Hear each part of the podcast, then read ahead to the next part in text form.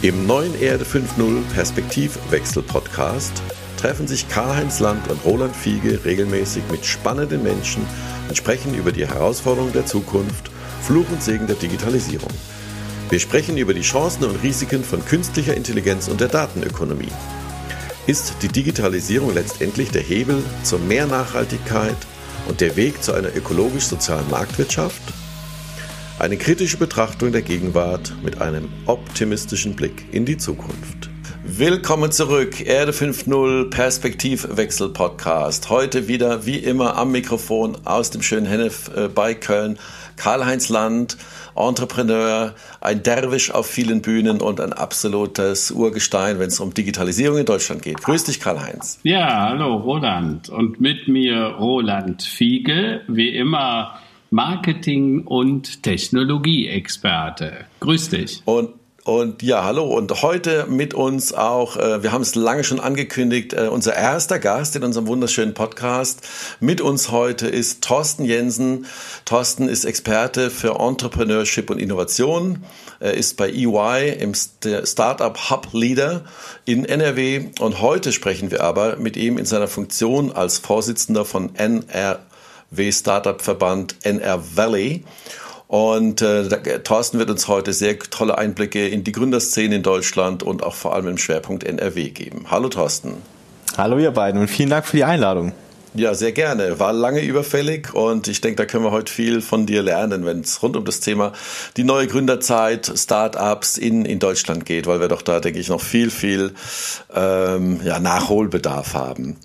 Ja, bei euch, wie waren die Tage, wie waren die letzten Woche? Was war so für euch der, der, der, die großen Schlagzeilen des Tages oder der letzten Tage, Karl-Heinz? Ja, äh, es war wahrscheinlich wie auch bei euch. Es ist heiß, es ist heiß in Deutschland.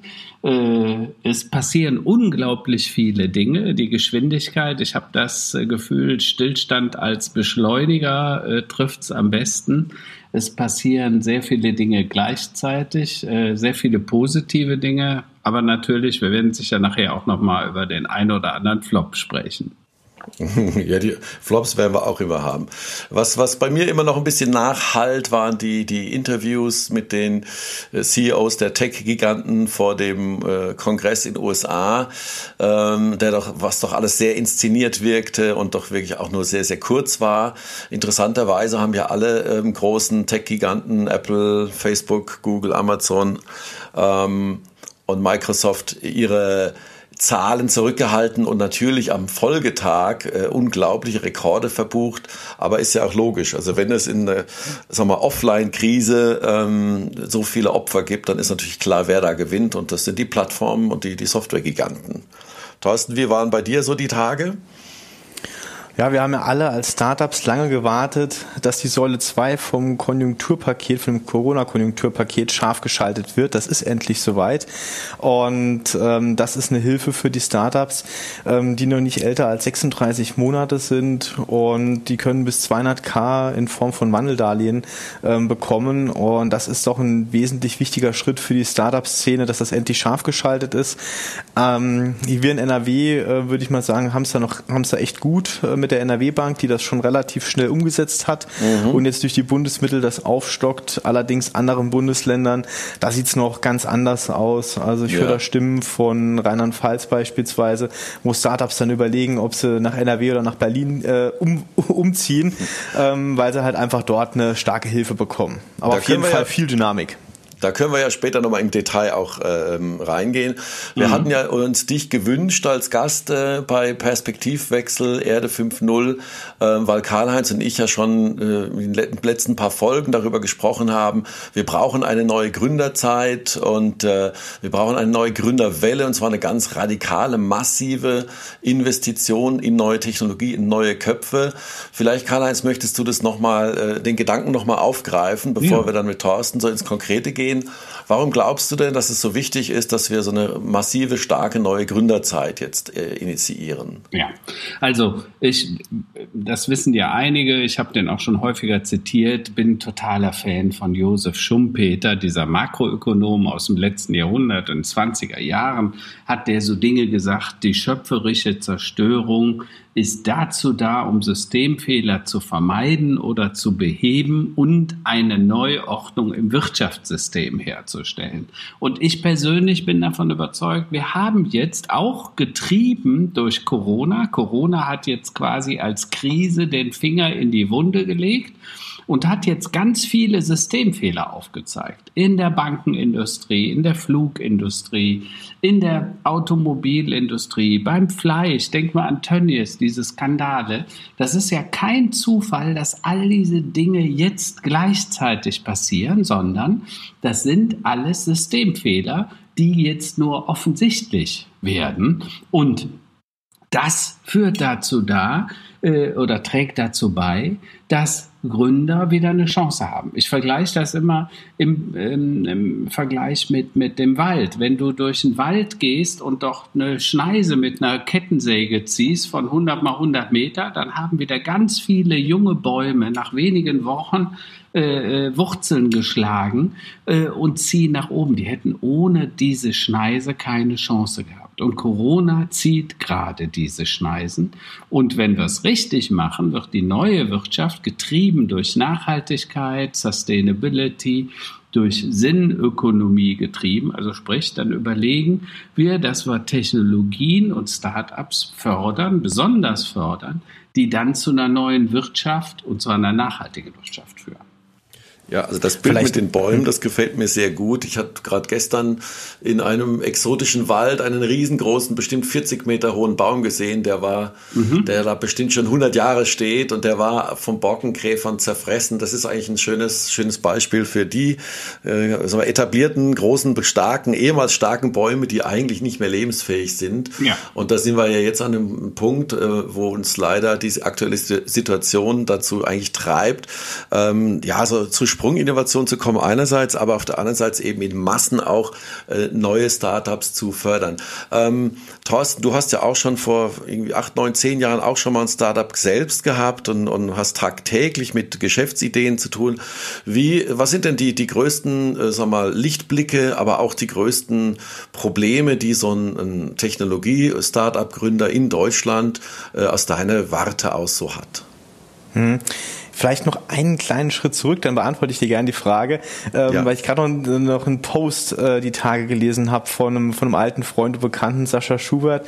Äh, der hat geschrieben, 2000 New Economy Krise, ähm, so 2000, da war das Internet noch, noch nicht so richtig da, um seine Kunden zu erreichen. 2020 haben wir die Old Economy Krise, ähm, da ist die reale Welt äh, nicht mehr so voll da, um seine Kunden zu erreichen.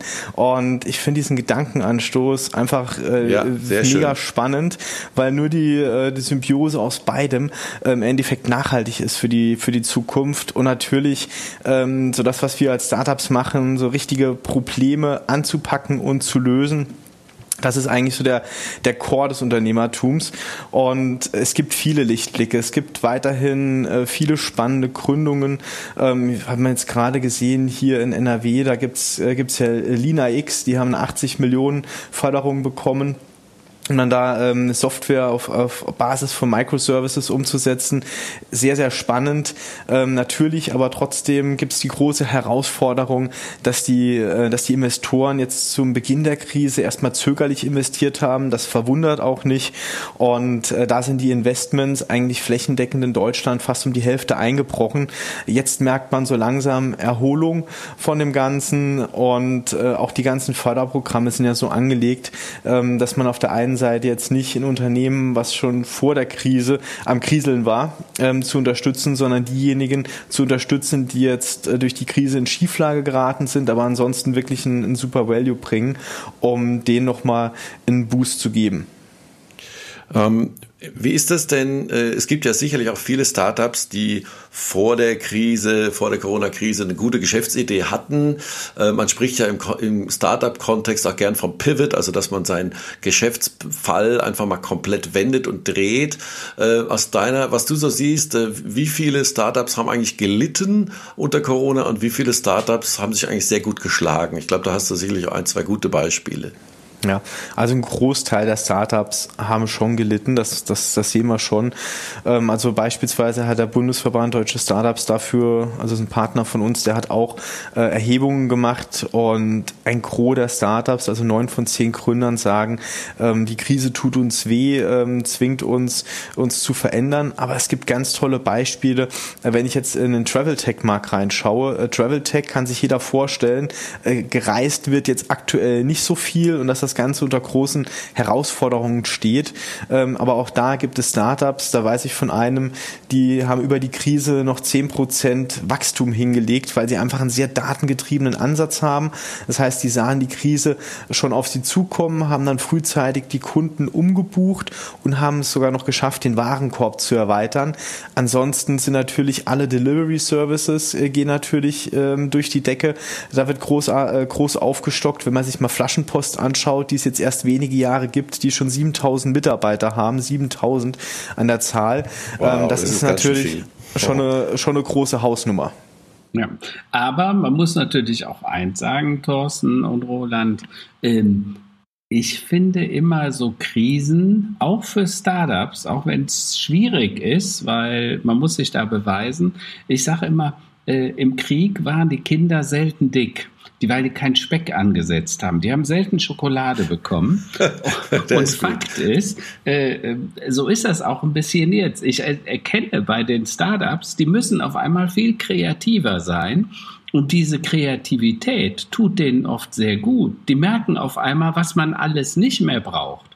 Also denk nur mal an das Thema Homeoffice, ja. Auf einmal merken selbst Startups, wir kommen eigentlich mit viel weniger aus. Früher hat man immer gedacht, man muss das haben. Äh, manche Dinge sind dann doch nicht mehr so nötig. Oder äh, das Thema Fliegen zum Kunden. Ne? Auf einmal geht es auch da mit Conference Call, weil gerade Startups haben ja immer geglaubt oder glauben oft, wir müssen seriöser sein wie die Großen. Ich brauche eine richtige Telefonnummer, eine richtige Firmenadresse, eine richtige. Und auf einmal merkt man, du, die anderen machen es jetzt auch vom Homeoffice, da können wir auch viel mehr machen. Und ich glaube, dass das allen auch gut tun kann, wenngleich Kapital natürlich als wichtiger Faktor darf nicht fehlen.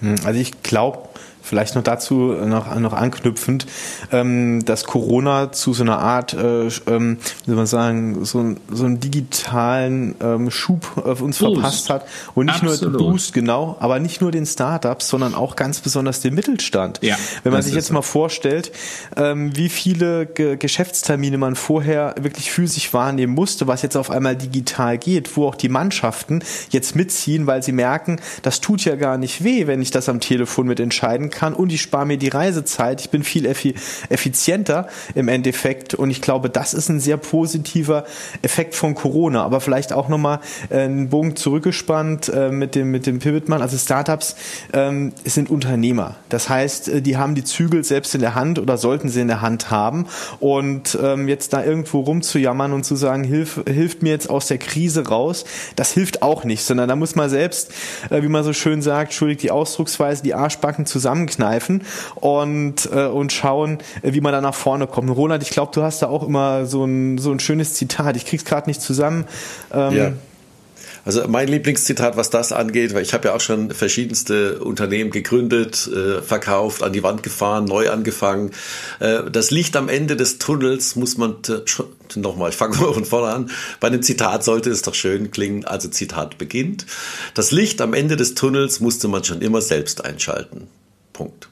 Und wenn man das nicht selbst einschaltet und man sieht ein Licht, dann ist es eventuell ein Zug, der frontal kommt, dann ist es das falsche Licht.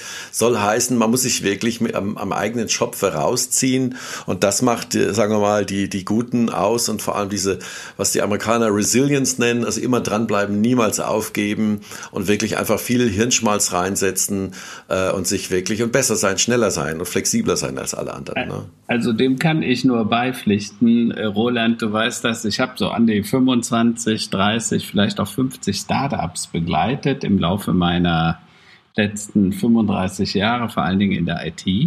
Und die wenigsten von denen sind mit dem gestartet, also mit dem Geschäftszweck, den sie eigentlich mal vorhatten. Äh, sondern die meisten haben sich erst auf dem Weg gefunden. Und ich glaube, dass das auch ein Grund ist, warum die Amerikaner im Schnitt erfolgreicher waren wie die Europäer oder auch die Deutschen.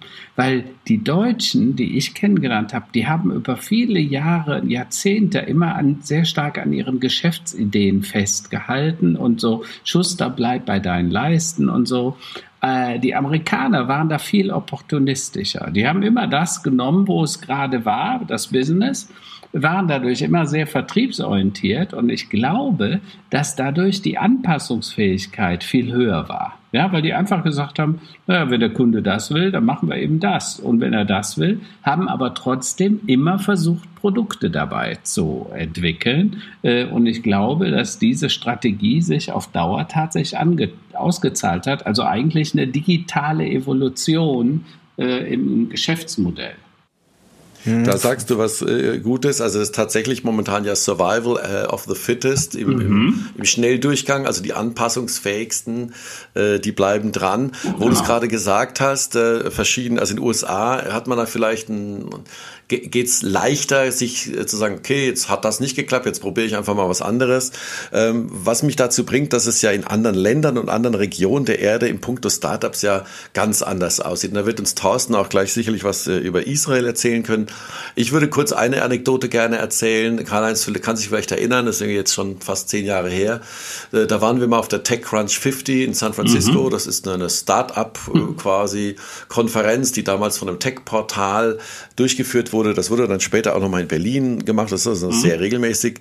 Und was mir damals aufgefallen ist, ist, dass da tatsächlich äh, mehr oder weniger äh, jeder 22-jährige Student oder Studentin von Stanford äh, das als gottgegebenes Recht wahrgenommen hat, äh, mit ein paar Folien auf die Bühne zu gehen und wirklich die Welt verändern zu wollen und neue Ideen zu haben, neue Geschäftsmodelle zu haben und da die da reihenweise wirklich mit 200, 250.000 Dollar äh, Seeding-Kapital von der Bühne ja, gegangen sind. Also einfach die, die Ideen waren größer. Äh, natürlich sind wir die, die Rate des Scheiterns ist natürlich auch entsprechend groß, mhm. aber die, die Denke war immer sofort global und vor allem mit so viel Selbstvertrauen ähm, und, und das Ganze auch mit der ganzen anderen medialen Begleitung, als es hier in Deutschland ist. Ähm, Thorsten, du hast ja auch, äh, bist schon sehr lange, auch ich glaube schon über zehn Jahre ähm, auf der Startup-Ebene und auf anderen Ebenen sehr eng mit Israel verknüpft. Erzähl doch mal bitte Startup Nation heißt das, glaube ich, äh, ein bisschen wie das in Israel aus deiner Warte aus so funktioniert. Ja, du hast ja eben dieses global Denken angesprochen und jetzt kann man sich vorstellen, wenn man ein Startup in so einem kleinen Land wie Israel gründet, ähm, da muss man von Tag eins wirklich an, an, internationale Kunden denken und an Wachstum, weil der eigene Markt vor Ort ähm, klein ist. Ähm, auf der anderen Seite ist ja auch Deutschland Exportweltmeister und da ist eine wunderbare Symbiose. In Israel gibt es sehr viele Ausgründungen aus dem Militär, also sprich, jeder leistet ja dort seinen Wehrdienst, Männlein wie Weiblein. Und dafür gibt es ganz viele, ähm, mal sagen, ähm, Units, ähm, die auf, ähm, wie man, äh, sagen, so die, die, die, die besonders auf Deep Tech abzielen, die für den Heimatschutz abzielen und die Gründungen, die da rauskommen, das sind wirklich Gründungen, die ja, wie soll man sagen, was, was ganz Besonderes äh, mit darstellen und wirklich technisch sehr relevant sind. Und oftmals auch so, dass sie die Probleme von einem, von einem produzierenden Unternehmen beispielsweise gut mit beschreiben. Ähm, eins der größten, ähm, einer der größten Verkäufe, habt ihr wahrscheinlich mitbekommen, Mobileye, ähm, was für, ein, für einen hohen Millionenbetrag dann an Intel verkauft, einen hohen Milliardenbetrag an Intel verkauft wurde. Und ähm, Sechs Milliarden. Diese in, Ja, ja, und auf der anderen Seite, wenn man sich jetzt mal überlegt, Daimler hatte ja die Chance, die zu kaufen. Früher haben das nicht gemacht, haben gesagt, wir machen das selbst, haben die Ingenieure gesagt. Und später haben sie gemerkt, wir können das gar nicht selbst, aber dann konnten sie sich die nicht mehr leisten. Mhm. Und das war natürlich dann eine ganz große Herausforderung. Aber es gibt eine Riesenchance für den deutschen Mittelstand. Ich habe es ja eben so leicht angerissen, dass es viel auch für, für produzierendes Gewerbe äh, im israelischen Startup-Ökosystem gibt. Also wie baue ich meine Produktion besser auf? Predictive Maintenance, Industrie 4.0. Und da haben wir einfach ganz viele Weltmarktführer, die Hidden Champions. Ich nenne sie gerne Too Well Hidden Champions, weil sie so gut manchmal versteckt sind, dass sie keiner auf dem Radar drauf hat. Aber die haben jetzt auch gerade die große Herausforderung. Sie finden nicht die passenden Talents, um weiterhin Weltmarktführer zu bleiben oder die Patenthoheit zu halten. Und was macht man in so einer Situation, wenn man jetzt nicht das Innovationsbudget wie in Amazon und Google hat? Man kann kooperieren. Und da bieten sich israelische Startups besonders gut an. Und da gibt es mittlerweile auch äh, spannende Programme dazu. Wir können euch dann auch so eine, so eine Studie noch hier mit verlinken ähm, bei, den, bei den Notes, ähm, wo dann noch beschrieben ist, wie Kooperationsmodelle aussehen und wie man das Ganze dann wirklich auch am Schluss zum Leben bringt. Aber, aber äh, Thorsten, unter uns gesagt, das ist ja nur ein Teil der Lösung. Weil Fakt ist eins, gerade diese Hidden Champions. Äh, Roland, wir müssen uns immer wieder klar machen, 50 Prozent, mehr als 50 Prozent aller Hidden Champions kommen aus Deutschland. Ja? Also eigentlich dürften das nicht mehr als drei oder vier Prozent sein. Aber das zeigt den Erfolg dieser Unternehmen. Wir reden über mehr als 2000 Unternehmen. Die sind immer gut um inkrementell ihre Produkte zu verbessern. In der Automobilindustrie, im Maschinenbau, in der Anlagenbau, in, in der Fertigung, wo auch immer. Die sind aber nicht gut im disruptiven Verändern. Also da, wo es darum geht, Dinge neu zu denken. Also sprich, wir verbessern den Autoschlüssel so lange, bis der so ein Riesentrümmer ist. Der hat dann auch ein Display drin. Also hier gerade der neue BMW, der hat dann so ein Display, da kannst du das Auto quasi aus der Parklücke automatisiert rein und rausfahren. Aber wir kommen nicht auf die Idee, dass der zur Software werden könnte. Also dass der Schlüssel zur App auf dem Smartphone wird. Da kommen wir nicht drauf, weil der Ingenieur muss ja basteln, produzieren. Wir brauchen Physik, wir brauchen Materie. Wir denken nicht immateriell. Und das ist ein Riesenproblem. Und insofern bin ich bei Thorsten, ja, Kooperationen könnten helfen, aber Thorsten, vorher muss ja überhaupt mal der Gedanke sein, was wäre, wenn mein Produkt gar nicht mehr benötigt wird? Wie könnte der Service dann aussehen? Und diese Frage stellen sich viel zu wenige Unternehmen in Deutschland. Mhm. Bei dem Schlüssel bin ich voll und ganz bei dir. Ich möchte euch mal ein Beispiel geben.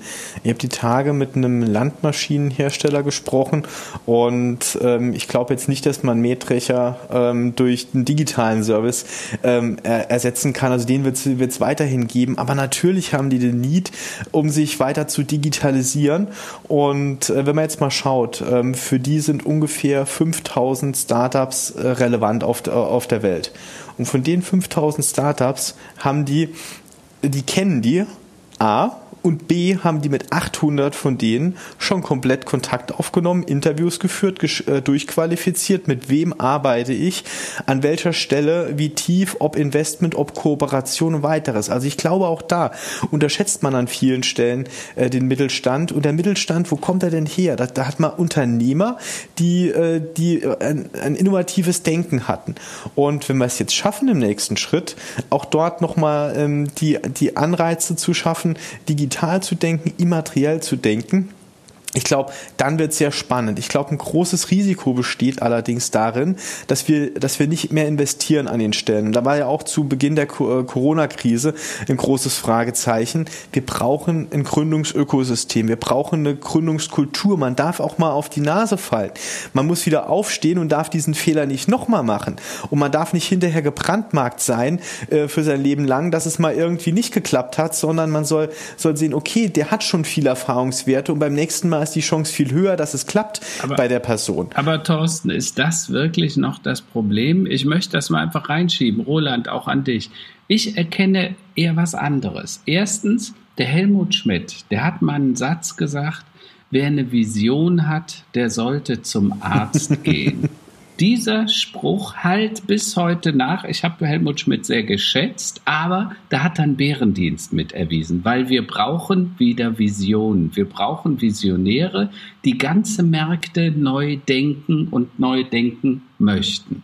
Zweitens, Früher hat man den Mittelständlern gesagt, Schuster, bleib bei deinen Leisten. Also die sollten immer das tun, was sie schon früher gemacht haben und das am besten konnten und bloß nichts Zweites, ne? so nach dem Motto Fokus, Fokus, Fokus. Heute sagt man, Leute, ihr müsst diversifizieren.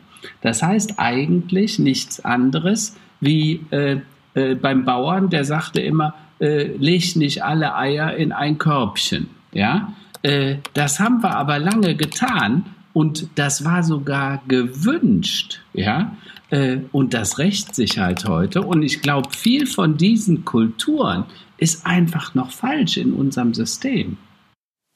Ja, ich glaube, dass die, die Chance, die wir haben in Deutschland, äh, das sind so die, so die Kategorie O2O, also äh, Online to Offline, äh, äh, wobei wahrscheinlich in Deutschland eher Offline to Online äh, die, die richtige Variante wäre. Ja, also, dass man eben nicht komplett neue Geschäftsmodelle und neue Industrien sich erdenkt, sondern äh, dass wir die Chance haben, Probleme und Effizienzen, die, die man jetzt auch notgedrungen braucht, vielleicht auch durch Personal Personalabbau durch Corona äh, einfach durch eine smarte äh, Online-Lösung zu, zu, umzusetzen. Und äh, Karl-Heinz, du hast ja da auch ein paar ähm, Startups äh, oder investierst auch in, in, in Bereiche, die auch sehr eng mit Handwerk zu tun hat und mit genau. anderen sehr, sehr äh, physischen Dingen.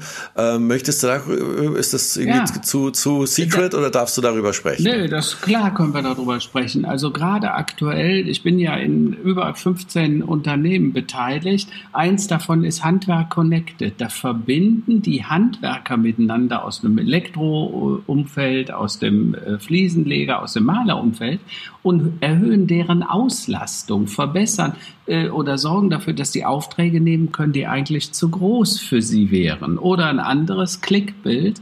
Das ist eine Applikation, die Dachdeckern hilft, ein Angebot für ein Hallendach, also es sind ja teilweise 10.000, 20, 50.000 Quadratmeter Dächer, wenn man so Speditionen und so denkt, diese Riesenhallen, die müssen renoviert werden, restauriert und äh, das machen wir mit Clickbild. Das Angebot wird in zwei Minuten gemacht, was vorher mal einen halben Tag in der Vorbereitung brauchte. Und dann haben wir noch nicht über die Projektsteuerung gebraucht, gesprochen. Und ich glaube, dass da auf einmal Dinge gehen, die früher nicht gingen. Warum? Weil der Handwerker war selber nicht aufs Digitale aus, der hat sich die Sachen gar nicht angeguckt. Aber jetzt auch getrieben durch diesen, wie Torsten sagt, den Booster von Corona, der die Digitalisierung, aber auch die Nachhaltigkeit treibt, auf einmal sind die Menschen bereit, sich diese Dinge anzugucken. Und deshalb ist diese Krise auch eine Chance, auch eine Chance für die deutsche Wirtschaft. Und ich glaube, ähm, Thorsten, ich habe gleich noch ein paar Fragen an dich. Ich glaube aber, dass wir, dass das in Deutschland ein, ein typischer Weg ist, weil wir eben ich sage mal, inkrementell auch digitalisieren müssen, weil wir ja haben ja viel Erbe. Also Erbe jetzt auch im positiven Sinne, äh, Industrie. Äh, wir sind ja auch was äh, mal Internetnutzung angeht, im Gegensatz zu China, nicht erst mit dem Smartphone ins Internet gegangen, sondern haben da ja auch schon 30 Jahre auf dem Buckel. Und ich denke, das ist das, was wir in China sehen, wenn wir das noch kurz einwerfen wollen. Ähm, auch übrigens Literaturtipp, Buchtipp, ähm, AI Superpowers von einem Autor, der heißt Kai Fu Lee. Packen wir in die Show Notes. Der war mal Google-Chef in, in China und der berichtet also, äh, so wie wir quasi neidisch nach äh, Silicon Valley schicken, dann lacht der über Silicon Valley, wenn er aus der chinesischen Perspektive, also das ist natürlich übertrieben, das Ganze sieht. Aber warum können die so totalitär ähm, äh, das Thema künstliche Intelligenz wirklich in Masse äh, gründen und vorantreiben? Weil sie einfach viele andere Dinge nicht haben und viele andere Dinge nicht berücksichtigen müssen. Und äh, sie einfach sehen, das ist unsere strategische Chance, Um äh, irgendwie da ähm, die, die Welt zu übernehmen ja, also, und jetzt anzugreifen? Roland, ja und nein. Also ich kenne Kai Folie inzwischen seit 15 Jahren, auch persönlich. Ich habe ihn das letzte Mal interviewt vor etwa anderthalb Jahren in, in, ähm, in Boston am MIT zum Thema künstliche Intelligenz. Weil ich habe gesagt, Kai, erklär mir doch mal, was ihr da tut und warum machen die Chinesen das so anders. Und da sagt er erstens, weil wir es können und zweitens, weil wir es wollen. Und das ist der entscheidende Unterschied. Und du darfst eins nicht vergessen, der ist äh, selbstständig, der war früher bei Google, dann bei Microsoft, hat da die AI-Aktivitäten vorangetrieben, hat dort gelernt, ist dann zurück nach China, hat einen eigenen Fonds aufgelegt. Also er selber hat privates Geld eingesammelt, natürlich auch vom Staat, hat, glaube ich, inzwischen 3,8 Milliarden äh, äh, in seinem Fonds und investiert nur in AI. Und der sagt, ich investiere maximal 10, 15 Prozent in den Staaten, den Rest in China. Das muss man sich einfach mal klar machen. Also der Mann weiß genau, was er tut. Und, und das ist so der, das, der große Kontrast, finde ich. Ne? Also die sagen, also in AI heilt letztlich alles, also das, was äh, industrielle Revolution ähm, quasi hier ähm, äh, Ford und seine Autofabriken und dann, ich sage mal, SAP und ja, Fertigungssteuerung, Optimierung und alles, was, was sonst zu optimieren ist. Er sagt halt, äh, die nächsten großen Einsparpotenziale gehen halt über Intelligenz. Aber das haben wir doch vor 15, 20 Jahren schon mal gehört mit von wegen Analytics, Advanced Analytics, äh, äh, hier äh, ähm, das Ganze mit Big Data. Das ist doch eigentlich nichts Neues. Also das ist auch da, Thorsten, würde ich gerne mal auch deine Einschätzung haben. Ist das jetzt einfach die aktuelle Sau, die durchs Dorf getrieben wird? Ähm, oder sind wir tatsächlich in der Auffassung, dass Computer nicht nur sehr dumm, aber dafür sehr schnell sind und wenn wir ihnen was beibringen, sind sie super schnell, äh, sondern können tatsächlich auch Mehrwert stiften von selbst, ja, also von sich heraus. Wie seht ihr beide das? Gibt mhm. es sowas wie künstliche Intelligenz überhaupt? Also grundsätzlich ist ja vieles ähm, erstmal angelernt, ähm, was wir heutzutage damit haben, aber es wird intelligenter wahrgenommen, weil die Rechenleistung einfach schneller ist. Und wenn wir jetzt Richtung Quantum Computing denken, dann haben wir ja nahezu unbegrenzte Rechenpower, äh, die mit hinzukommt. Und wenn man jetzt mal sich auf den Markt anschaut, wenn man immer hört, ähm, ja, hier künstliche Intelligenz äh, überall auf der Welt, aber nicht aus Deutschland. Und das glaube ich jetzt nicht. Wir haben, äh, wir haben ja hier schon seit, ähm, seit über 20 Jahren gibt es ja das Deutsche Forschungszentrum für künstliche Intelligenz, wo es viele Ausgründungen herausgibt. Auf der anderen Seite gibt es aber auch so, äh, gibt es auch Startups. Ähm, ich weiß nicht, wer von euch jetzt schon mal von DeepL gehört hat. DeepL stecken hinter dem Dienst Lingui. Und ja, Lingui sich jeden Tag. Richtig, und das, das, das kennt fast jeder und kennt, aber die wenigsten kennen die Firma, die hinten dran steckt. Mhm. Und äh, der Sprachalgorithmus, der, äh, der der sticht im Endeffekt die, die Leistung von dem, was Google kann. Und ja. das ist natürlich mega spannend. Das ist ein Startup, das sitzt, sitzt in Köln. Ähm, was, was, noch was in Köln? Ich dachte, die sind in Boston. Also von meiner Wahrnehmung her hätte ich gedacht, die, die sitzen direkt neben dem MIT. DeepL sitzt in Köln. Ja. Köln ist schon wieder Köln, das gibt es ja gar nicht. Und ähm, wie gesagt, ähm, die, die, die hat fast keiner auf dem Radar. Ähm, die haben insgeheim ähm, spekuliert man dazu, dass die so einen Unicorn-Status haben, also sprich eine Firmenbewegung Bewertung von einer Milliarde. Das ist mhm. noch nie offiziell irgendwo ähm, natürlich genannt worden, weil die Investmentrunden sind geheim. Aber ähm, der Status äh, wird in Insiderkreisen schon auf dem Level gehandelt. Aber, aber Thorsten, lass mich dann noch einen Schritt zurückgehen, weil du bist jetzt schon auf einer Spezialisierungsebene und ich bin totaler Fan von DeepL. Mein letztes Buch, Erde 5.0, habe ich in sieben Minuten mit DeepL übersetzt ins Englische. Ne? So, also das heißt, ich nutze das wirklich seit drei Jahren. Aber zwei Dinge hast du gefragt. Erstens, gibt es künstliche Intelligenz? Und ich sage nein, es gibt keine künstliche Intelligenz. Ähm, die, der Begriff ist einfach falsch angewendet. Es gibt lernende Algorithmen, es gibt Machine Learning. Wir können den Algorithmen etwas beibringen. Deshalb finde ich auch das Buch von dem David Precht, die künstliche Intelligenz und der Sinn des Lebens. So einen Schmarren habe ich noch selten gelesen wie in diesem Buch. Der, der Mann hat es einfach überhaupt nicht verstanden äh, oder er wollte auf einer sehr philosophischen Ebene äh, reden, äh, auf der ich nicht mit ihm reden kann. Das ist, ist der, der, die Realität. Zweitens, ähm, warum ist Kai Folie und die anderen Investoren in künstliche Intelligenz so erfolgreich oder warum werden sie zum Teil auch erst so erfolgreich? Weil KI eine Matrixfunktion ist. Egal, ob du im Büro bist, im, in der Industrialisierung, im Maschinenbau, in der Fertigung, KI, künstliche Intelligenz oder anders lernende Algorithmen werden wir überall gebrauchen. Und deshalb ist das so essentiell. Und die Chinesen haben einfach verstanden, wenn wir da gut sind, und die haben 1,3 Milliarden Menschen, die haben statistisch gesehen 200 Millionen Studenten, die in den nächsten zehn Jahren die Unis verlassen werden.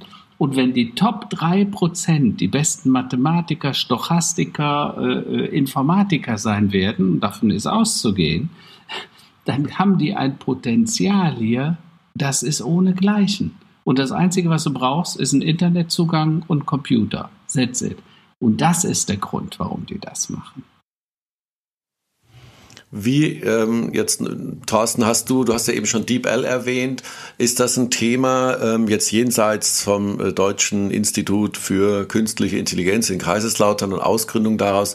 Äh, wie weit sind wir denn da in so einer Art von Massengründung, die auch äh, AI ähm, quasi Funktionalitäten oder Ansätze beinhaltet in Deutschland? Ist es eher eine Ausnahme oder ist es eine Mode? Siehst du sowas öfters oder äh, wie, wie schätzt du die Situation ein? Also wenn wir uns die Pitch-Decks anschauen, die jetzt kursieren, da steht ziemlich auf jedem Pitch-Deck irgendwas mit einer KI mit drauf. Aber da muss man es nochmal relativiert betrachten. Also da ist nicht überall auch eine, eine KI wirklich, äh, wirklich drin. Und da stimme ich Karl-Heinz auch zu. Äh, wir sind aktuell noch an einem Punkt, wo, wo viel angelernte ähm, Algorithmen unterwegs sind. Aber wie gesagt, die verhalten sich schon schon so smart im Endeffekt, ähm, dass man damit viele der, der Cases, die auftauchen, auch wirklich digitalisieren und automatisieren kann. Also wenn man jetzt an Robot Process Automation beispielsweise denkt, da gibt es viele wiederkehrende Aufgaben, ähm, die einfach dadurch wegautomatisiert werden. Da ist es, da ist es auf jeden Fall sehr spannend und äh, wie gesagt, es wurde ein bisschen inflationär benutzt in den letzten ein, zwei Jahren, das, das Wort KI. Ich glaube, da muss man noch mal ein bisschen bodenständiger ähm, argumentieren. Aber auf der anderen Seite, wenn man jetzt mal schaut, womit spielen die Investoren gerade mit rum, da gibt es eine, gibt's eine Open API, die nennt sich ähm, GPT-5 oder GPT-3 so. Und ähm, da ähm, wird aktuell schon nachgesagt, äh, dass es dort Richtung ähm, mehr Lernen mitgeht. Aber wie gesagt, äh, Luft ist, ist weiterhin nach oben. Ähm, vielleicht mal ein, äh, eine These dazu. Wir haben in Deutschland ganz viele tolle Forschungsinstitute, wie unter anderem das Forschungsinstitut für, für künstliche Intelligenz. Was passiert dort? Dort werden massig Patente angemeldet und was passiert danach? Dann landen die in der Schublade. Da werden die Gebühren gezahlt und es wird aber nicht am Schluss zu einer äh, wirtschaftlich genutzt oder zu einer Ausgründung getrieben. Nur in den seltensten Fällen. Und das ist total schade. Dann hofft man, dass irgendjemand auf die Idee kommt, dieses Patent zu nutzen und dann einen Lizenzbeitrag für nimmt.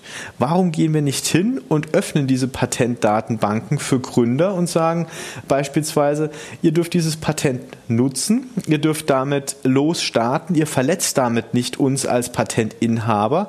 Und sobald ihr anfängt, damit Revenue zu machen, machen wir einen Revenue Share, so dass es allen Seiten Spaß macht. Weil dann würden wir einen Anreiz schaffen, damit ähm, Patente wirklich in die Verwertung reinzubringen. Und dann würden wir auch dieses Wissen, was einfach in den Forschungsinstituten ist, weiter nach außen tragen. Es wird, neue, wird weitere Neugründungen geben. Und jede Gründung ist ja im Endeffekt, ähm, würde ich mal sagen, so ein Teil des Mittelstands von morgen. Ja. Ja, absolut. Sicher, und da würde würd ich auch Genau, Karl-Heinz, würde ich auch gerne nochmal äh, äh, deinen Ansatz, äh, den wir auch schon ein paar Mal, äh, oder die Idee hatten, dass wir statt vier Milliarden in äh, Old Economy zu pumpen, wirklich so eine Gründerwelle, ja. Gründer, die neue Gründerzeit äh, letztendlich also, mal anstoßen. Das ist eine ganz ja, einfache Gleichung. Ich habe es ja damals mal vorgerechnet. Ich sag, wenn du die neun oder zehn Milliarden, die du jetzt in, die wir in Lufthansa gesteckt haben, äh, stecken mussten, scheint. Äh, und das werden ja nicht die letzten 10 Milliarden sein. Die kriegen in neun Monaten nochmal dieselbe Summe und vielleicht dann nochmal in einem Jahr weitere 10 Milliarden, bauen aber trotzdem 22.000 Arbeitsplätze ab. Ne? Und das ist ja auch noch nicht das Ende der Fahnenstange. Meine These ist, gib jedem Gründer 250.000 Euro, wenn er eine gute Idee hat, eine vernünftige Perspektive vorzeigen kann und lassen laufen und gib ihm nach einem halben Jahr oder nach einem Jahr nochmal 250.000. Dann könntest du theoretisch 40.000 Unternehmen im Start-up-Mode begleiten. Und wenn die Hälfte von denen nach fünf Jahren irgendwie äh, im Schnitt, sagen wir mal, 20 bis 50 Mitarbeiter hat, äh, dann kann man sich ausrechnen, was da rauskommen würde. Ja, und selbst wenn 90 Prozent verschwinden würden, dann hätten wir immer noch 4000 neue Unternehmen. Bei 50 Mitarbeitern wären wir immer noch bei 200.000 Arbeitsplätzen. Ne? So reden wir über 22.000 abgebaute Arbeitsplätze mit 10 Milliarden Unterstützung. Also wir sind eher eine Repair-Ökonomie als eine Gründerzeit heute. Na, es gibt ja schon diverse Fördermittel, also meistens äh, so, ursprünglich sagen wir, aus EU-Mitteln, dann auf den Bund beziehungsweise auf die Länder verteilt. Und da äh, durfte ich ja auch in einem Projekt, äh, im Rahmen eines Projektes mal jetzt sehr, sehr intensiv mal screenen innerhalb von Deutschland, welche Förderprogramme es dort gibt, gerade jetzt rund um Digitalisierung. Mhm. Und ich glaube, dass das jetzt, äh, das hat jetzt äh, Politik auch ähm, verstanden und gesehen, das ist ja System systemrelevant. Also wenn jetzt Lehr äh, Lehrer nicht lehren können und Professoren und Firmen nicht, nicht treffen können online, äh, dann geht ja gar nichts mehr. Also ich glaube, bin absolut überzeugt, dass da noch viel Geld äh, in den nächsten Monaten kommen wird für Projekte, für Digitalisierung und eben auch für Gründung. Vielleicht jetzt nicht in der Bandbreite, wie, wie wir uns das wünschen. Was mir aufgefallen ist, dass es sehr große Unterschiede gibt von Bundesland zu Bundesland. Also in, in Baden-Württemberg ganz klassisch, was gerne gesehen ist, in Kooperation mit Hochschulen Hochschulen mit wirklich mhm. Prototypenbau, also richtig physischen Sachen auch. Ähm, in in Rheinland-Pfalz gibt's eher relativ wenig. In Schleswig-Holstein gibt's meines Erachtens gerade gar keine Digitalisierungsprogramme. Also es ist sehr ungerecht verteilt. Hessen aus meiner Perspektive ist da der absolute Vorreiter momentan mit dem Distral-Programm. Ähm, und äh, Thorsten, du bist ja in NRW und äh, erzähl doch mal ein bisschen über NR Valley und über ähm, deine Insights, was jetzt Gründen Gründen in Nordrhein-Westfalen angeht. Da gibt es ja auch Gründerstipendien und äh, verschiedene andere äh, Fördermittel und äh, Exzellenz Startup Center und sowas. Äh, mach mal ein bisschen Werbung für das Land Nordrhein-Westfalen und Startup gründen, bitte. Ja, vielleicht noch auf die eine These kurz zurück, dass du sagst, ähm, ungerecht verteilt. Ich würde einfach nur sagen, das ist eine andere Fokussierung von jedem Land. Und ähm, in NRW, da gibt es den Wirtschaftsminister, Minister Pinkwart, ähm, der sich das Thema Innovation und Digitalisierung auf die Fahnen geschrieben hat. Und er erlebt das auch wirklich. Also vor Corona-Zeiten, ähm, dann hat man ihn auf, äh, auf wirklich auf jedem Event auch physisch antreffen können. Und er ist dann vor Ort, hört den Gründern zu, hört den Innovationstreibern zu und legt hinterher den Schalter um. Ähm, mit NR Valley sind wir so das, das Sprachrohr in die Politik. Das heißt, ähm, wir stellen ja auch verschiedenste Forderungen auf, hören im Ökosystem um, was es denn, was es denn generell mit braucht, ähm, haben da aber aktuell auch eine, würde ich mal sagen, gute Ausgangslage durch ein, ein starkes Ministerium, die auch wirklich ein großes Interesse dran haben. Also in Zahlen gesprochen, es gibt ein Gründerstipendium, bei dem ähm, 1000 Gründer eine Art bedingungsloses Grundeinkommen von 1000 Euro pro Monat bekommen. Es gibt, äh, es gab jetzt einen, einen Fonds von 150 Millionen, ähm, aus dem die Startup Exzellenz Center aufgebaut wurden. Das heißt, sechs Universitäten ähm, teilen sich diesen Top von 150 Millionen, um einfach Ausgründungen aus der Wissenschaft mit mit zu unterstützen. Und das Ganze ist nochmal unterstützt mit, einem, mit einer großen Erweiterung des Fonds äh, bei der NRW Bank, der auf knapp eine halbe Milliarde aufgestockt wurde, ähm, was ja auch jetzt Zahlen sind, wo man sagt, da wird jetzt nicht äh, unbedingt gekleckert. Und deswegen ist mhm. auch noch ganz schön, ähm, Karl-Heinz hat ja angesprochen, die neue Gründerzeit und die neue Gründerzeit, die gibt's auch in NRW, das ist nämlich ein Dokument, das heißt die neue Gründerzeit NRW, ein Zehn-Punkte-Papier, das Ende 2019 entstanden ist. Na, so ein und, Zufall. Und wo drin steht, was sind die zehn Punkte, die gemacht werden müssen, um, um Gründer, mhm. Äh, Gründen attraktiver zu machen und an welchen Stellen ist das Ganze noch ausbaufähig. Und äh, das ist sehr spannend. Nichtsdestotrotz äh, muss man auch sagen, ähm, wenn man jetzt mal nach Berlin schaut, da sitzen die ganzen Fonds. Ähm, wo das, äh, da ist auf jeden Fall mehr Kapital vor Ort als in NRW. Da ist sicherlich noch Luft nach oben. Das ist einer der nächsten Schritte. Also wirklich mehr mhm. Investoren hier anzusiedeln, Fonds hier anzusiedeln, aber auch diejenigen, die da sind, Business Angels, jetzt wie Karl-Heinz, äh, da auch nochmal äh, bekannter zu machen in der Region, dass die Startups auch wissen, äh, wem sie ihre, wem sie ihre Idee pitchen können und wer dort, äh, wer dort helfen kann. Das ist, äh, ist sicherlich einer der nächsten Schritte, die hier wichtig sind. Thorsten. Aber Karl-Heinz, ich glaube, ihr habt doch auch so, eine, so, ein, so ein Touchpoint mit, äh, mit dem Gründerstipendium. Ja, natürlich. Also wir selber, einer meiner Söhne hat tatsächlich selber auch ein äh, äh, Gründerstipendium beantragt. Der macht so ein Getränk, Acaro, das ist eine äh, veganes, eine vegane Limonade. Aber dafür will ich jetzt gar keine Werbung machen. Ähm, was mir immer fehlt, ist der Vergleich zu früher. Also wenn wir mal überlegen, wie ist denn das Silicon Valley entstanden? Wir müssen uns klar machen, Kalifornien war mal die ärmste Region der Republik. Und dann hat John F. Kennedy gesagt, wir will fly to the moon. Also es wird bald ein Mensch auf dem Mond stehen. Und damit hat er die Produktion des Mikrochips forciert letztendlich. Und dann hat man entschieden, das war eine politische Willenserklärung, wir machen das in Kalifornien. Und so ist das Valley entstanden und Millionen von Arbeitsplätzen neben Intel und allen anderen AMD, den Chip-Produzenten, die sind dann alle dahin gegangen, Hewlett Packard und haben dort ihre Fabriken und Produktion gemacht und später dann die Yahoos, die Googles, die Oracles und Co. Nur durch diesen Einspruch hat er das ausgelöst. Und was ich bemerkenswert finde, Thorsten, ist, in Deutschland gibt es inzwischen die Bundesagentur für Sprunginnovation, ähm, die geleitet wird von dem Rafael Laguna de la Vera, wunderbarer, schöner Name.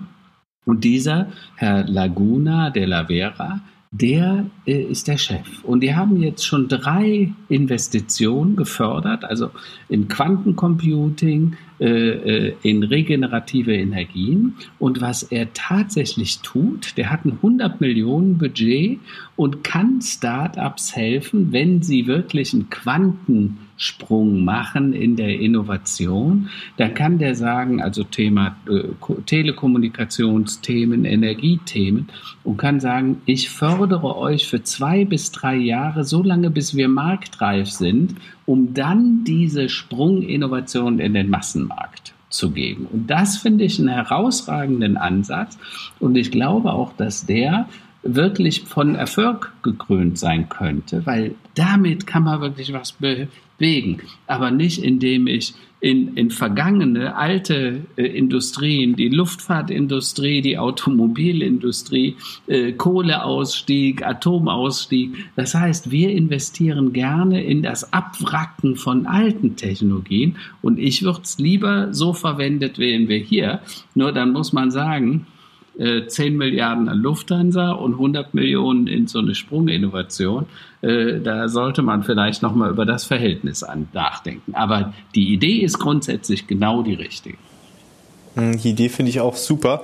Und was ich, was ich, also auch nochmal den Bogen zu spannen, du hast am Anfang gesagt, äh, wir brauchen wieder mehr Visionen. Mhm. Und äh, das ist ja das eine, wenn man über Sprunginnovation spricht, da geht es ja wirklich um was Disruptives, um nicht nichts Inkrementelles, sondern etwas, mhm. was sich grundlegend ändert. Und wenn ich diesen Auswahlprozess ähm, der Bundesagentur für Sprunginnovation richtig verstanden habe, dann schaut man ja auch ganz besonders auf Gründungspersönlichkeiten nochmal mit drauf. Weil mhm. wenn man sich jetzt mal anguckt, so die Visionäre der, der Gegenwart, ein Elon Musk als Beispiel, ähm, den wird man ja vielleicht, wenn man den, den jetzt erstmal so kennenlernt, lernt als verrückt abtun, aber genau solche Brains kriegen dort eine Möglichkeit, auch Finanzierung zu bekommen. Genau. Und das ist natürlich mega spannend und sicherlich eine Bereicherung. Ja, aber ihr habt das vielleicht mitbekommen. Roland, ich weiß nicht, ob du es im neuen äh, aktuellen Spiegel gelesen hast. Da gab es einen Artikel Tanz oder stirb zu unserem Lieblingsbaby TikTok. Ja, äh, TikTok, ich muss ja, auch ja, zugeben, absolut, ich habe es ja. immer noch nicht verstanden. Aber Jetzt macht der Herr Trump nicht nur, dass er die Wirtschaft halb kaputt gemacht hat in den USA mit seinen leeren Versprechungen, jetzt zwingt er quasi TikTok, ähm, äh, die amerikanischen, den amerikanischen Teil des Geschäftes an Microsoft oder einen anderen amerikanischen Konzern äh, zu verkaufen. Und was das für Investoren bedeutet, da wird vor allen Dingen auch eine Facebook und andere daran verlieren.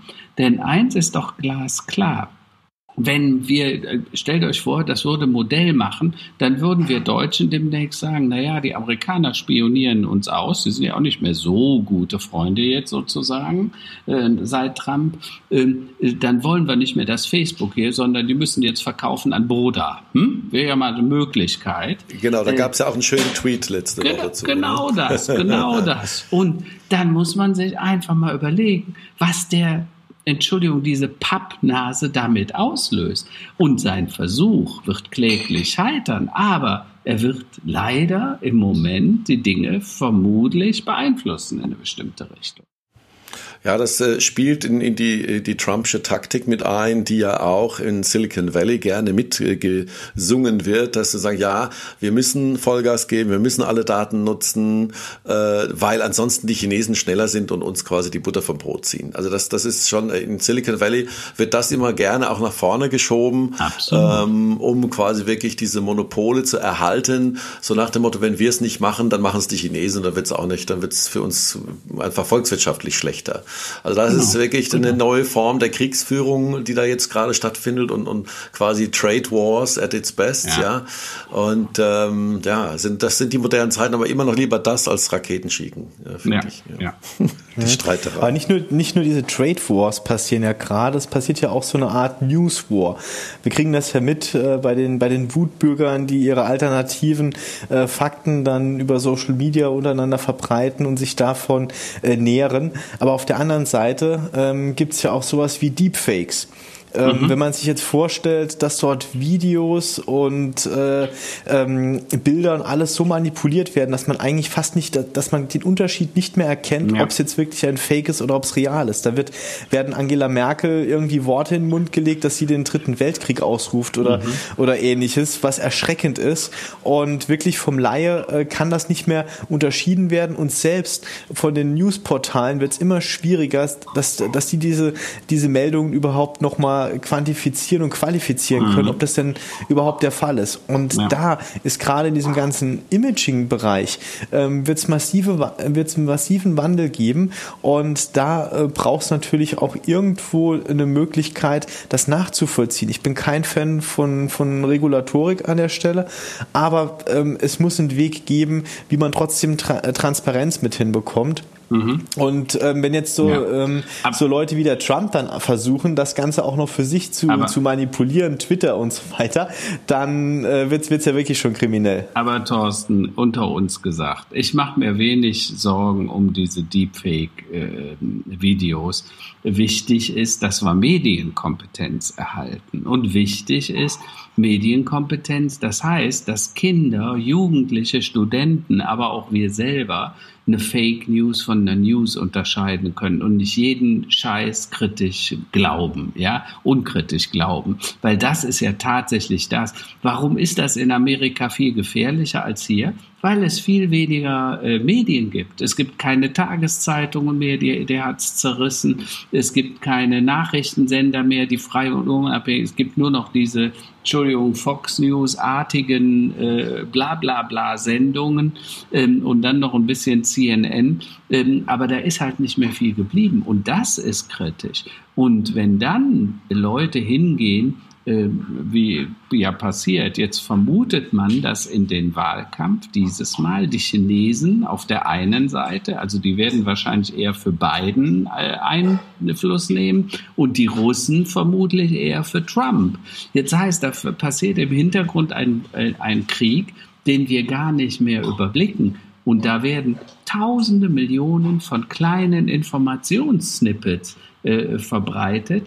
Und die werden die, äh, naja, die weniger medienkompetenten Mitarbeiter und äh, äh, Bürger der Vereinigten Staaten und auch anderer Staaten werden die einfach glauben. Und das ist kritisch.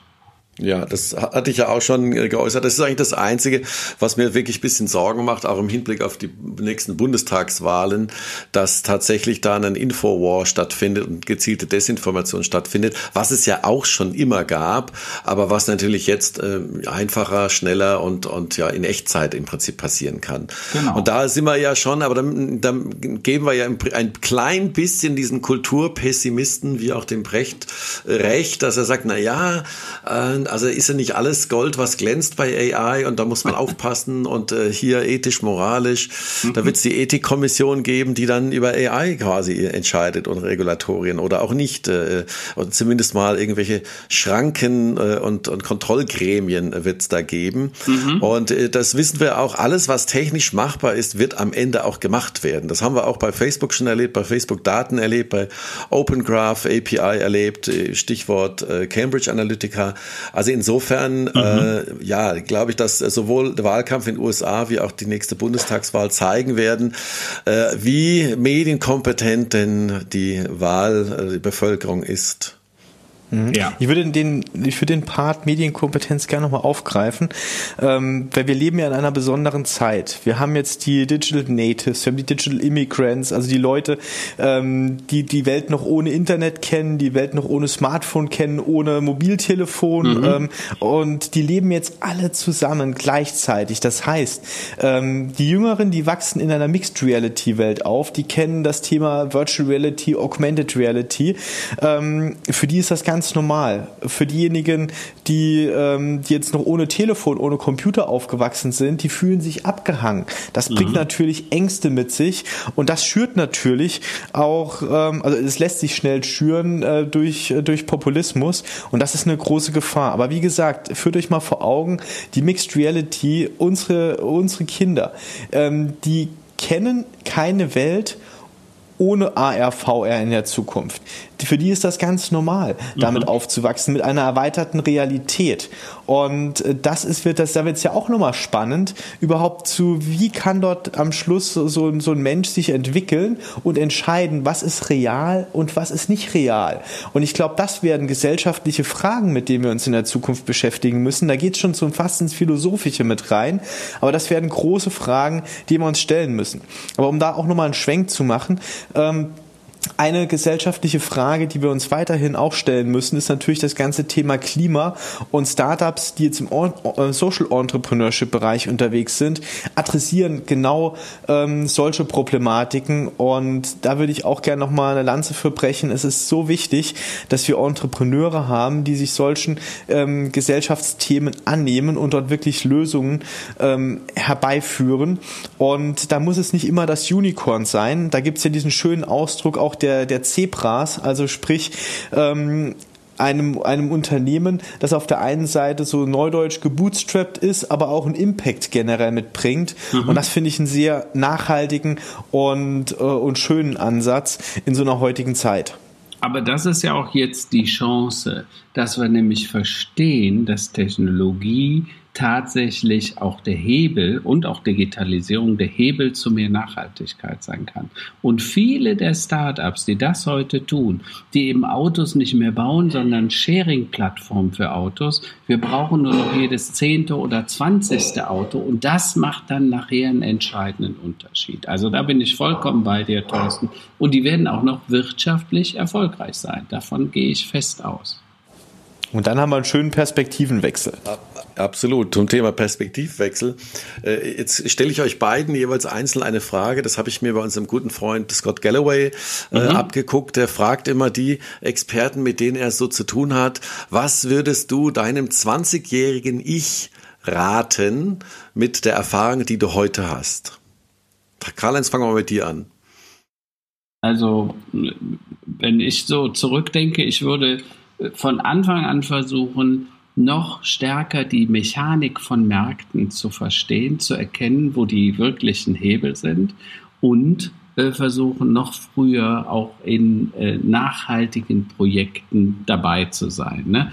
Äh, das, mein, mein Motto ist, Quota ist Magic, also egal wo, was du willst, ne, du kannst mit dem Glauben Berge versetzen. Das habe ich übrigens sehr stark bei den Amerikanern gelernt. Äh, und Vision macht wirklich den Unterschied. Äh, ich hätte rückwirkend früher Visionen für das, was ich tue, entwickeln sollen. Äh, Thorsten, du hattest ja jetzt eine, eine, Minute Zeit, selbst darüber nachzudenken, was würdest du deinem 20-jährigen 20 Ich raten mit dem Wissen, was du heute hast? Ja, da hätte ich auch keine Minute für gebraucht. Also ich würde ihm auf jeden Fall raten, ähm, noch mehr um die Welt zu reisen, ähm, ähm, um erstmal wirklich die Welt kennenzulernen und nicht aus einer Berichterstattung kennenzulernen. Wie fühlt sich das an? Wie, wie schmeckt das Essen vor Ort? Wie ist die Kultur? Was gibt's wirklich für Probleme vor Ort? Weil die muss man gesehen haben und erlebt haben, dass man sie richtig lösen kann. Ich glaube, das wäre ein Thema und dabei am besten noch programmieren lernen und mal so ein paar Jahre als digitaler Nomad um die Welt zu ziehen. Das wäre mein Rat an mein 20-jähriges Ich. Das ist ein sehr guter Rat. Also ergänze ich mal noch, also das, was ich meinem 20-jährigen Ich, da ist es eigentlich schon zu spät, ich sage jetzt mal 15-jährigen Ich geraten würde, passt besser auf in Mathe. Mathe, Physik, äh, MINT-Technologien, äh, tu alles, was du brauchst, um da dich besser mit anzufreunden, als es mir dann später gelungen ist. Und äh, ja, das äh, mehr Reisen, weniger in jungen Jahren dem Geld hinterherrennen, äh, mehr Reisen, mehr Erfahrungen sammeln äh, und ja, das, das sind, und die richtige Frau finden, halt auf Anhieb. Das ist auch immer wichtig. Eine ganz Stimmt. wichtige Entscheidung. Hat man. Super. Na, dann sind wir ja schon durch für heute. Da kommen noch die Tops und die Flops der Woche. Ich äh, höre auch immer von unseren Hörerinnen und Hörern, das ist eine sehr beliebte kleine Kategorie. Mhm. Ähm, äh, was sind für dich, äh, Karl-Heinz, äh, der, das Top der Woche und der Flop der Woche? Also, äh, der Top, äh, ich hatte dieser, diese Woche drei Tage den Enkel äh, meinen Enkel Jan und wir sind zusammen auf der Sommerrodelbahn gewesen. Wir sind zusammen Go-Kart-Rennen gefahren, im Schwimmbad waren wir. Wir haben Schach gespielt, Musik gehört und Pumuckel und Ice Age geguckt und das war für mich der absolute Top. Also es hat mir irre viel Spaß gemacht. Ich habe einen sehr, sehr lieben Enkel. Und das, der, der Flop der Woche war für mich, äh, ich habe mal in die Kaffeemaschine so reingeguckt, was da alles drin steckt. Und ich glaube, man muss dringend nochmal die Kaffeemaschine neu erfinden. Das war ganz okay. floppig. Über Politik will ich nicht reden heute. Genau. Alles klar. Thorsten, wie sieht es bei dir aus? Ja, also ähm, top für mich war, wir haben am Wochenende eine, eine, mit, also eine kleine Mitgliederversammlung stattfinden lassen von NRW mit viel Abstand und allen Corona-Maßnahmen, aber es war einfach schön, da nochmal äh, das Team zu sehen, liebe Menschen zu sehen und äh, nach so einem langen Abstand äh, einfach auch nochmal sich in die Augen schauen zu können und zu sagen, geil, ähm, wir starten da weiter durch. Das hat, äh, hat viel Energie gegeben äh, und Spaß gemacht und hat, glaube ich, so alle, alle Flops irgendwie, irgendwie ausgeräumt. Also ich bin da eigentlich echt wunschlos glücklich und erfüllt von, von der letzten Woche. Das klingt doch, das klingt doch gut. Also mein Flop der Woche ist die äh, Aufsicht äh, im Hafen von äh, Beirut. Ähm, also was da abgegangen ist, ich würde, das war für mich der größte Flop Wahnsinn. der Woche, wie das sein kann, dass durch eine Mega-Explosion eine, äh, quasi die Hälfte einer Hauptstadt obdachlos wird. Also äh, am Rande erwähnt, ich wohne in Worms, das ist ja nicht so weit weg von der BSF. Da gab es vor 99 Jahren äh, ein ähnliches Unglück, mhm. ähm, wo es äh, den ganzen Stadtteil Oppau quasi weggehauen hat. Also äh, was, da sind wir 100, das haben wir vor 100 Jahren schon gehabt, sowas hier. Das war für mich der Flop der Woche. Und das Top der Woche war die Tatsache, dass ich gestern früh kurz vor Sonnenaufgang mit dem Rennrad äh, in Richtung Odenwald gefahren bin und 100 Kilometer mir in die Beine gestrampelt habe. äh, und den Sonnenaufgang auf dem Rennrad erlebt habe. Das war absoluter Top. Kann ich nur empfehlen. Steht früh das auf und bewegt gut. euch. Super. Super. Roland. Thorsten, vielen Dank, dass du da warst. Danke dir, Karl-Heinz. Danke Super euch gerne. beiden. Ne? Euch eine gute Woche. Bis, Bis bald. Woche. Und alle Links und Kommentare in den Show Notes lesen. Empfehlt ja. uns weiter, gebt uns gute Bewertungen, sendet uns Fragen über LinkedIn äh, und über Facebook. Ihr findet uns unter unseren Klarnamen überall. Allen eine tolle Woche und bis bald mit einem sehr, sehr tollen Gast zum Thema AI hier bei Erde 5.0 Perspektivwechsel. Tschüss. Tschüss. Tschüss.